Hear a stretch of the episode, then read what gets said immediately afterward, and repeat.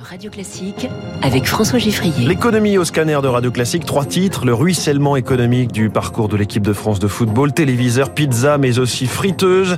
Les supporters fondent même pour des appareils à raclette. La taxe carbone aux frontières est-elle l'idée du siècle ou un nouvel exemple de l'Europe tellement bonne élève qu'elle se met des boulets aux pieds? On ouvre le débat dans ce journal. Et puis, combien êtes-vous prêt à dépenser pour une place au cinéma? Chez Pathé, le nouveau standard, c'est presque 20 euros. Premier invité dans quelques minutes, il est capable de déployer du contenu numérique pour des grandes marques dans des dizaines de pays simultanément et en s'adaptant aux spécificités culturelles locales. Stanislas Denervaux, cofondateur de Data Worlds, dans Comment j'ai réussi. Radio classique. Ça va être un moment extraordinaire à vivre. Un sommet de jeu, un sommet d'émotion. C'est loin, loin d'être terminé. Voici l'une des bandes annonces diffusées ces dernières heures sur TF1 alors que la demi-finale face au Maroc a lieu ce soir. Événement autant footballistique bien sûr que politique avec la présence d'Emmanuel Macron dans le stade. On en reparlera euh, d'ailleurs avec David Doucan à 7h25.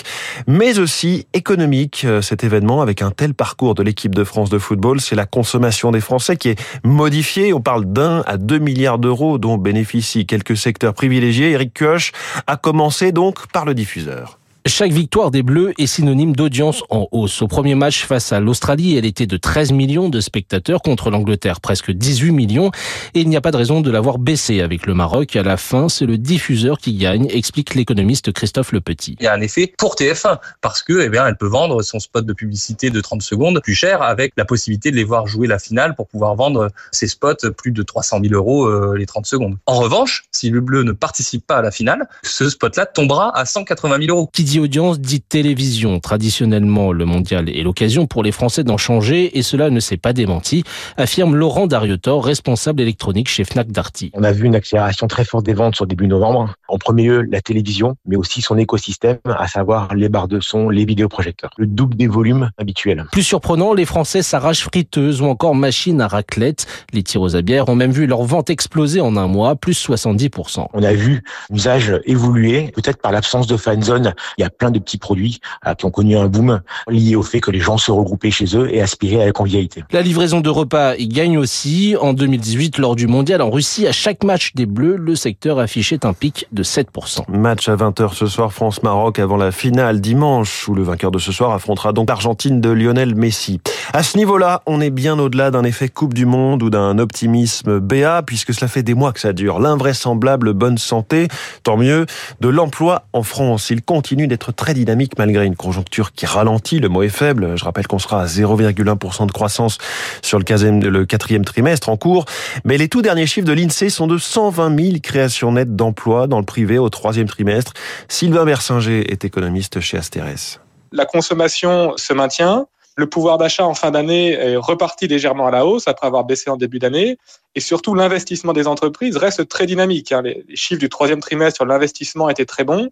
Ce qui veut dire que les entreprises continuent à investir, continuent à construire des usines, continuent à acheter du matériel, continuent aussi à être optimistes, donc euh, à embaucher. Donc c'est pas parce qu'il y a une vague inflationniste qui bien sûr est, clairement un vent contraire pour l'économie française que tous les voyants sont forcément au rouge les entreprises anticipent un dynamisme dans les trimestres à venir. L'Europe à la une de ce journal de l'économie. Ce matin, la presse titre sur la défaite en race campagne pour Victor Orban, comme le fait le journal L'Opinion, ou encore les échos qui titrent les 27 ont enfin résolu le casse-tête hongrois, puisqu'effectivement le bras de fer que menait le Premier ministre de la Hongrie en bloquant notamment euh, l'aide européenne à l'Ukraine et l'accord sur l'impôt mondial, eh bien il l'a perdu.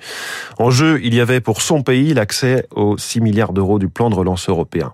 Est-ce un grand pas en avant pour le climat? Une bonne nouvelle pour l'industrie européenne, une réforme qui va dans le sens de l'histoire. Tous ces qualificatifs sont déclinés avec emphase depuis hier matin sur l'accord au sein de l'Europe sur la mise en place d'une taxe carbone aux frontières. Bonjour Eric Mauban. Bonjour François, bonjour à tous. On va voir avec vous dans un instant que l'industrie ne voit pas forcément les choses avec autant d'optimisme. Mais d'abord, de quoi parle-t-on? Eh bien de taxer les produits importés depuis des pays où leur fabrication émet beaucoup de gaz à effet de serre. Cela donne un prix au carbone. Dans le même temps, les quotas gratuits de carbone donnés aux industriels seront progressivement supprimé, nous détaille Aloïs Kirchner, expert pour les questions de politique industrielle à l'Institut Montaigne. Le système auparavant, c'était que pour que nos entreprises exportatrices ne soient pas défavorisées par des importations de pays moins disants environnementalement, on leur offrait euh, des quotas gratuits, ce qui fait que une euh, une usine chimique pouvait sur une partie de son activité ne pas avoir à payer le prix du quota carbone qui pouvait représenter euh, plusieurs dizaines d'euros par tonne de CO2 selon les périodes.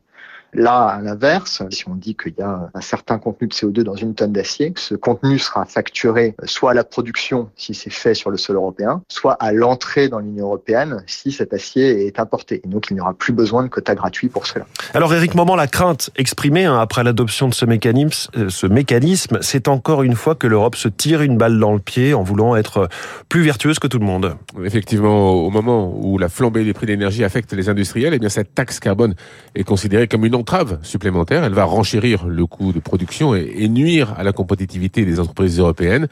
Et ce d'autant plus qu'aux États-Unis, eh bien, l'administration américaine a au contraire décidé de subventionner la décarbonation de son économie. Pour l'Europe, le risque est de voir un renchérissement des coûts sur toute la chaîne de valeur. Cela pourrait détruire des emplois et encourager les délocalisations dans des pays moins scrupuleux.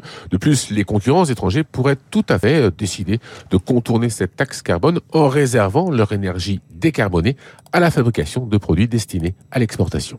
Éric Mauban en direct pour Radio Classique. Réduire les émissions carbone, c'est l'un des objectifs de la méga commande passée par la compagnie aérienne américaine United chez Boeing, comme un, beau cadeau de Noël en avance hein, pour l'avionneur.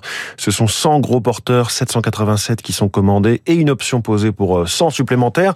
Le Boeing 787 qui émet 25% de CO2 en moins que les générations précédentes, comme le 767 dont est équipé United.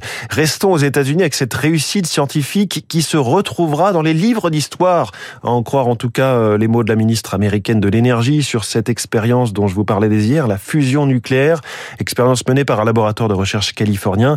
C'est une technique qui réduit à la fois le risque d'accident nucléaire et la production de déchets radioactifs, mais elle ne sera certainement pas mise en application tout de suite, prévient Éric Lefebvre, chef de projet au commissariat à l'énergie atomique.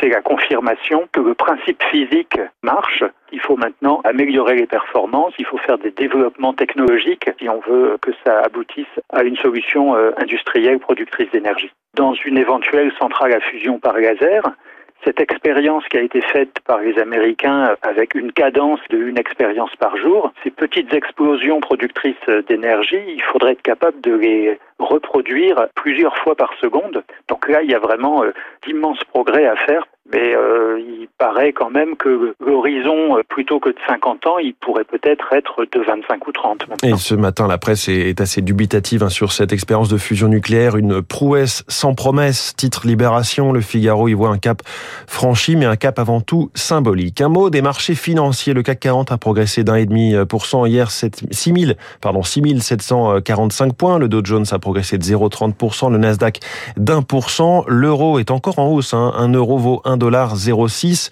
et ce à quelques heures de la réunion, euh, la conclusion de la réunion de la Fed. Ce soir, on attend euh, de savoir quelle sera la nouvelle hausse des taux annoncés, 0,50, 0,75% euh, Et puis l'inflation américaine qui ralentit à 7,1% en novembre sur un an après 7,7% en octobre. On retombe donc au niveau d'il y a à peu près un an. C'est une bonne nouvelle que va nous analyser François Vidal dans son édito tout à l'heure à 7h10. Il est pour l'instant 6h44 et voici le genre de musique qu'on entend uniquement au cinéma.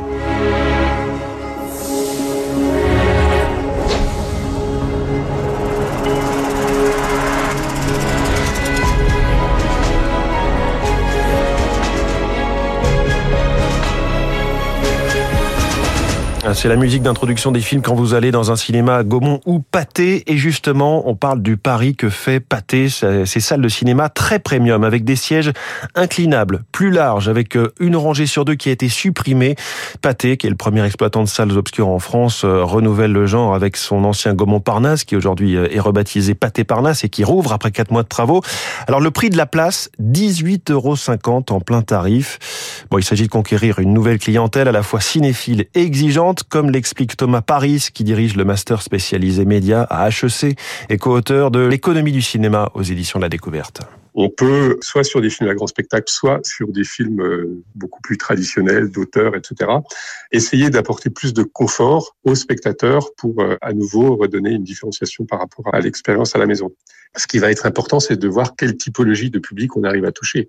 Et le confort peut permettre d'aller rechercher le public des films d'auteur qui s'est peut-être éloigné des salles de cinéma avec le Covid, qui retrouvera peut-être aujourd'hui un intérêt à retourner dans les salles, adapté à une expérience qui sera de nouveau un peu extraordinaire parce qu'il y aura ces conditions de confort. Voilà, un gros pari euh, osé par euh, Pathé avec donc 800 sièges dans ce, dans ce multiplex euh, parisien au lieu de 2000 auparavant. On avait plus, plus que divisé par deux et des investissements donc dans les sièges mais aussi dans la projection qui sera désormais au laser avec une qualité d'image qu'on nous promet tout à fait exceptionnelle. Donc 18,50 euros la place.